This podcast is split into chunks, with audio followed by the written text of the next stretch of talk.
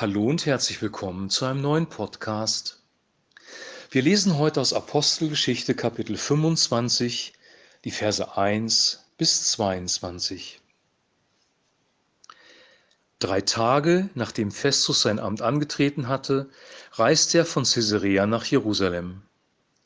Dort kamen die hohen Priester und die einflussreichsten Juden zu ihm, um erneut Paulus anzuklagen. Als ein Zeichen seines Wohlwollens baten sie Festus darum, Paulus nach Jerusalem bringen zu lassen. In Wirklichkeit wollten sie den Gefangenen unterwegs überfallen und töten. Aber Festus lehnte den Vorschlag ab.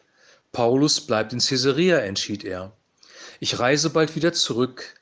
Wenn er tatsächlich etwas Unrechtes getan hat, können eure Anklagevertreter mitkommen und ihn verklagen.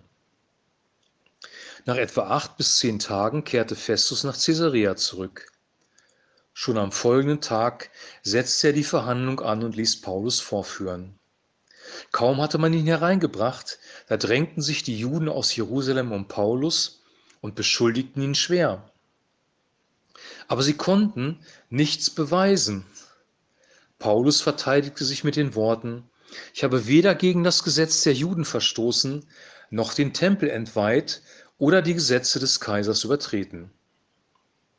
Festus wollte den Juden einen Gefallen tun und fragte Paulus, bist du damit einverstanden, dass wir deinen Prozess unter meinem Vorsitz in Jerusalem weiterführen?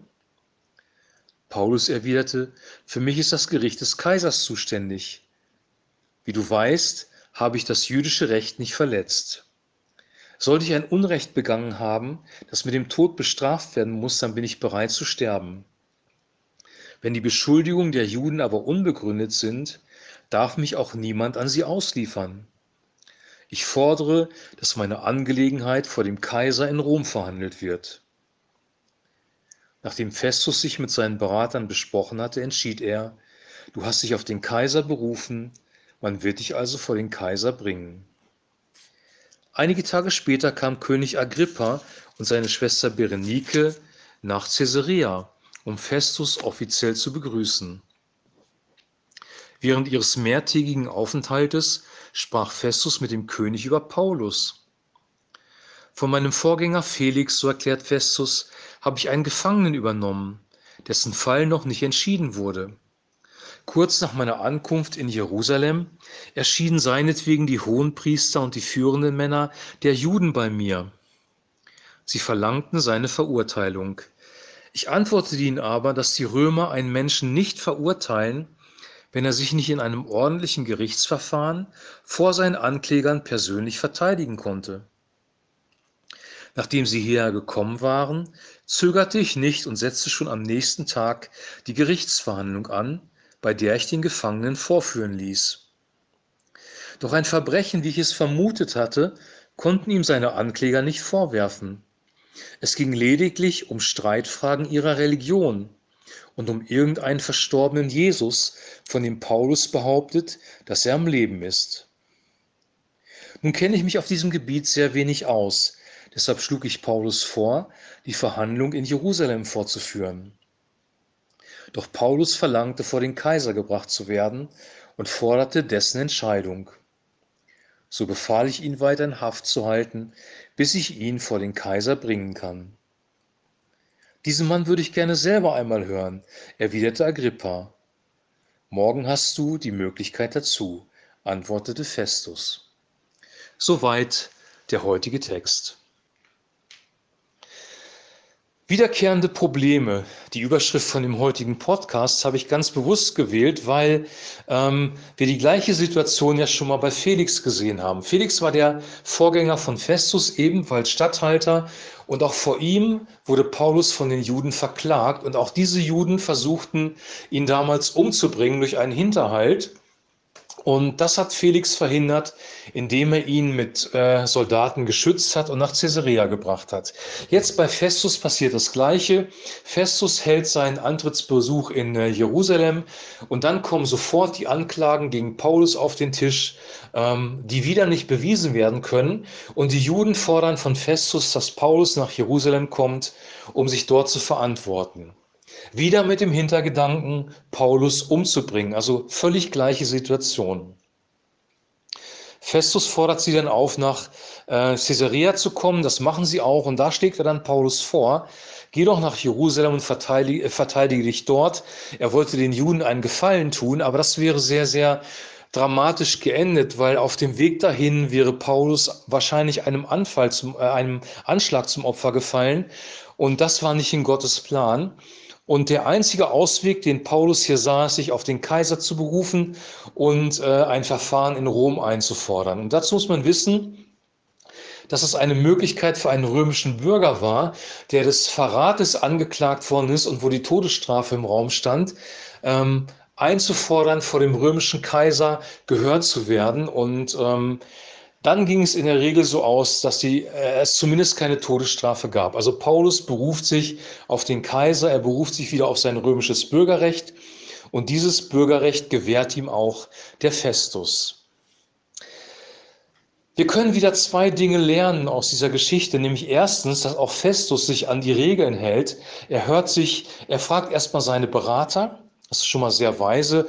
Festus hat Berater, mit denen er sich abspricht und dann hört er sich beide Seiten an. Also er trifft nicht einfach ein ähm, Urteil aus dem Bauch heraus, er ist nicht parteiisch, sondern hört sich beide Seiten an. Er hört sich sowohl die Ankläger an als auch Paulus. Das ist eine sehr, sehr hohe Qualität, weil ähm, wir das verlernt haben, uns beide Seiten anzuhören. Heute wird kaum noch ähm, ein faires Gespräch geführt, wenn wir in Konflikte reingeraten, sondern meistens äh, wird dann eine Eskalationsspirale in Gang gesetzt, eine emotionale und beide Seiten greifen sich an und es kommt zu keiner guten Lösung, weil wir in einer überemotionalen Gesellschaft leben, wo wir ähm, nicht mehr nüchtern und sachlich agieren, wo wir nicht mehr abwägen, wo wir uns nicht mehr alle Seiten anhören. Und dieser Festus hat das aber getan. Und ähm, das ist eine Botschaft auch für uns, wie wir uns im Konfliktfall verhalten können, nämlich ähm, hör dir alle Seiten an, lass dich beraten, nimm dir Zeit und dann triff, triff eine gute Entscheidung. Und das betrifft auch dich und mich, weil wir auch in Situationen kommen können, äh, wo wir einen Streit, schlichten müssen. Das kann sein, dass du zum Beispiel in deiner Familie, wenn sich deine Kinder streiten, einen Streit schlichten musst. Auch dann ist es wichtig, sich beide Seiten anzuhören, in, in der Ruhe und im Frieden zu bleiben. Oder du bist vielleicht Abteilungsleiter in einer Firma und zwei Kollegen äh, sind sich in die Haare geraten. Auch dann ist es wichtig, sich beide Seiten anzuhören, zu deeskalieren und Frieden reinzubringen und ein weises und gerechtes Urteil zu, zu fällen. Oder du bist Pastor einer Gemeinde, es gibt einen Konflikt in der Gemeinde oder ein Ehepaar kommt in die Seelsorge mit einem Konflikt. Auch dann ist es wichtig, unparteiisch zu sein und sich beide Seiten anzuhören und ein weises Urteil zu fällen.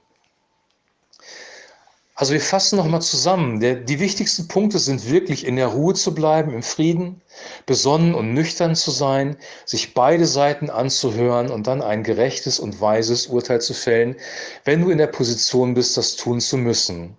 Und ich glaube, das ist eine sehr, sehr hohe Qualität, die wir heute auch wieder für unser Leben, auch für unsere Gesellschaft brauchen. Der zweite Punkt, den wir lernen können aus der Geschichte, ist, dass ähm, durch das Berufen auf den Kaiser wird Paulus ja später nach Rom überführt und ähm, das war genau im Plan Gottes. Jesus war ihn ja in der Nacht erschienen und hat ihm dann mitgeteilt, dass er sein Zeugnis auch in Rom weitergeben muss dass seine Berufung ist, auch nach Rom zu gehen. Das wusste Paulus und ähm, sein Ausweg aus dieser brenzlichen Situation war die Berufung auf den, aus den Kaiser. Aber im Hintergrund war der große Plan Gottes, er wäre sowieso nach Rom gekommen. Aber er ähm, nutzt ja diese Gelegenheit, sein römisches Bürgerrecht wieder in die Waagschale zu werfen.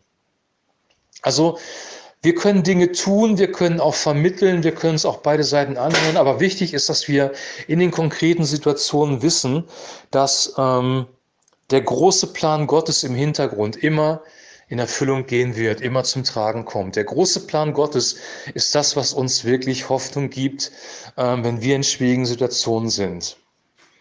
Und das Dritte, was wir noch aus der Geschichte lernen können, ist, dass Probleme wiederkehren können. Die Namen haben sich hier geändert. Aus einem Felix wurde ein Festus, aber das Problem war das gleiche. Und vielleicht hast du es in deinem Leben schon mal erlebt, dass dir die gleichen Menschen immer wieder auf die Füße treten, die gleichen Probleme immer wieder auftreten. Die gleichen Konflikte in deiner Familie, an deinem Arbeitsplatz, in deiner Gemeinde auftreten. Und das kann uns manchmal mürbe machen. Wir können verzweifeln, aber wir sehen an der Geschichte von Paulus, dass es einen Ausweg gibt und dass ähm, es am Ende des Tages für ihn gut ausgeht. Und da kommt ein wichtiger Punkt ins Spiel, ähm, nämlich Harren. Harren ist ein alter Begriff aus der Bibel und Harren bedeutet eigentlich, ich warte auf Gott, weil er mir eine Verheißung gegeben hat und weil ich Hoffnung habe für die Zukunft. Ich warte auf das helfende Eingreifen Gottes. Paulus wusste ja, dass er nach Jerusalem musste. Er hat ja von, er hat ja von ähm, Jesus diese Botschaft bekommen. Und trotzdem sah es so aus, als ob hier eine große Macht, das waren die jüdischen Führer, die ja mehr Macht hatten als Paulus, versucht hat, sein Leben zu nehmen. Es sah so aus, als ob diese Berufung nicht durchkommen würde, aber Paulus hat sich darauf verlassen, dass Gott das durchbringen wird. Er hat sich auf den Kaiser berufen, aber Gott hat im Hintergrund gewirkt. Er hat das Herz von einem Festus gelenkt. Er hat die Geschehnisse gelenkt, dass Paulus dann wirklich aus der Situation rauskommen konnte. Harren, auf Gott warten, in schwierigen Situationen, die immer und immer wiederkehren. Das kann das können, wie gesagt, Menschen sein, die dich immer, mit denen du immer wieder im Konflikt bist. Zum Beispiel in deiner Familie, wo du nicht ausweichen kannst. Es können aber auch charakterliche Probleme sein, bei dir selber, die du nicht unter die Füße kriegst. Jeder von uns hat Probleme in seinem Leben, die er nicht bewältigt bekommt. Und dann ist es wichtig, dass wir nicht auf falsche Lösungen eingehen, uns nicht irgendwie selber Lösungen suchen, die vielleicht andere Menschen verletzen, die ungerecht sind oder die ähm, in Suchtverhalten führen, vielleicht sogar, wenn du versuchst, charakterliche Probleme zum Beispiel mit Drogen oder Alkohol zu betäuben, sondern dass wir auf Gott warten, weil er am Ende des Tages eingreifen wird zu seinem Zeitpunkt. Gott kommt manchmal spät, aber er kommt nie zu spät. Er wird eingreifen, er wird dir helfen. Wie kommen wir dahin, dass wir diese Charaktereigenschaften entwickeln, dass wir in einem Konflikt sachlich und nüchtern bleiben, uns beide Seiten anhören und dann ein faires Urteil treffen. Wie kommen wir dahin, dass wir Gottes großen Plan weiterhin sehen und Hoffnung haben für unser Leben? Und wie kommen wir dahin, dass wir ähm, ausharren können, also Geduld haben, Langmut haben, schwierige Situationen zu durchleben? Das geht eigentlich nur durch Gott selber. Paulus war mit Gott verbunden, deswegen konnte Jesus zu ihm sprechen. Paulus war ähm, jeden Tag im Gebet, er hat sich erfüllen lassen mit dem Heiligen Geist. Er hat das Wort Gottes gelesen. Er hatte Gemeinschaft mit Gott. Und durch diese Gemeinschaft mit Gott wird unser Leben verändert, verwandelt, werden diese Charaktereigenschaften entstehen und wir kommen durch Krisen besser durch. Weil es geht letzten Endes hier um Krisenbewältigung, um Problembewältigung in diesem ganzen, ganzen Kapitel. Die Krise für Paulus war, dass er A in Lebensgefahr war, dass er B nach Rom musste dass eine Übermacht ihm gegenüberstand, also ein Problem, das menschlich eigentlich nicht zu lösen war. Und da haben diese Mechanismen, von denen ich gerade gesprochen habe, diese Charaktereigenschaften, ihm geholfen, durch das Problem durchzukommen. Krisenbewältigung, äh, Problembewältigung geht am besten mit göttlichem Charakter. Und göttlicher Charakter kommt von Gott selbst. Ethisches Verhalten, göttlicher Charakter, Integrität, ja, faires Verhalten anderen Menschen gegenüber. Das ist alles ganz, ganz wichtig, äh, wenn du als Christ leben möchtest. Und diese Eigenschaften, die gibt dir Gott selber. Er ist die Quelle dafür. Ich habe schon oft auf Galater 5, Vers 22 hingewiesen. Aber das ist ein sehr, sehr wichtiger Vers, weil da die ganzen Dinge drinstehen, die wir brauchen, um gesunde Beziehungen zu haben. Liebe, Frieden, Freude, Güte, Langmut, Sanftmut und vieles andere mehr, Freundlichkeit. Und diese Dinge, die helfen uns nicht nur mit anderen Menschen gut klarzukommen, sondern sie helfen uns am Ende des Tages auch, Krisen und Probleme auf eine gute Art und Weise, Art und Weise zu bewältigen. Jetzt ist der Podcast sehr lang geworden, aber ich glaube, es ist wichtig, diese, ähm, diese Muster in dem Leben von Paulus und in der Geschichte zu erkennen und für sich selber im Leben umzusetzen, weil diese Bibeltexte sind ja nicht einfach nur nette Geschichten, sondern sind eine Botschaft an uns, wie wir unser Leben mit Jesus leben können. Das war's für heute.